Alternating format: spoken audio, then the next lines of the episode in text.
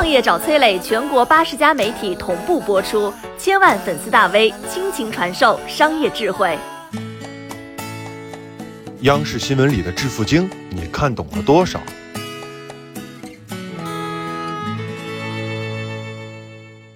想赚钱，想要出人头地，想改变命运，想抓住时代变化的风口，你必须具备一种能力。这种能力不是坚持，不是努力，不是能言善辩，不是貌若潘安、倾国倾城。这种能力是，你要看得懂央视新闻。给你讲个很久远的故事啊，江苏有一个非常出名的小村庄，它的名字呢，甚至不逊色于南京、苏州，它就是华西村。这是一个人人都有别墅、轿车的亿元村。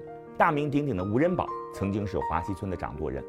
老吴啊，带领华西村致富的秘诀很简单，看新闻联播。一九九二年二月的一天，他像以往那样七点准时守在电视机前。那天呢，新闻联播反复播放着总设计师南巡的讲话，甚至之后的各个地方台的新闻也在反复播放这条内容。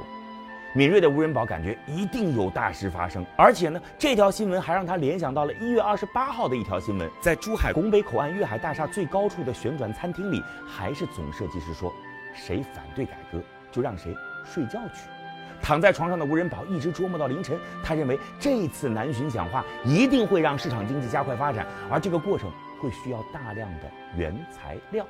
随后呢，他放手一搏，以村集体的名义借了两千四百万，购入了上万吨的钢坯、上千吨的铝锭。在大家还没有反应过来的时候，全国真的掀起了建设浪潮。不出所料，原材料的价格疯狂上涨了好几倍。华西村呢，正是因此而跨上了一个新的台阶，率先成为了中国首个亿元村。那个时候就有人开玩笑说：“哎呦，这个吴仁宝他就是看了一下新闻联播，结果赚了一个亿。”没错，就是这么回事。看央视新闻，看得懂央视新闻，这是中国富豪必备的基本素质。关注2001年中国加入 WTO 消息的老板们水暖先知，哪怕是家庭作坊式的小工厂，靠着吃外贸单子，竟然也能积累下家族资本。普通人稍加关注一下08年4万亿的消息，经过判断多买一套房，如今已是稳坐钓鱼台。今年三月，央视新闻从校外培训调查入手，到七月发布双减，这期间啊，看得懂的人早早离场。可以这么说。央视新闻是年轻人寻找奋斗方向，中年人判断安全保障，土豪们把握时代脉搏的最佳指导老师，没有之一。央视新闻早就已经入驻抖音了，去年这个时候已经有一亿聪明人关注了它。你具备看懂央视新闻的能力了吗？我是崔磊，很多互联网公司都曾邀请我去分享创业方面的课程，包括抖音、快手、百度、阿里、腾讯等等。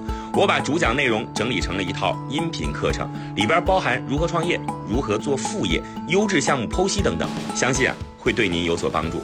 下拉手机屏幕，在节目简介里边添加我的个人微信，这套课程今天免费送给您，快去领取吧。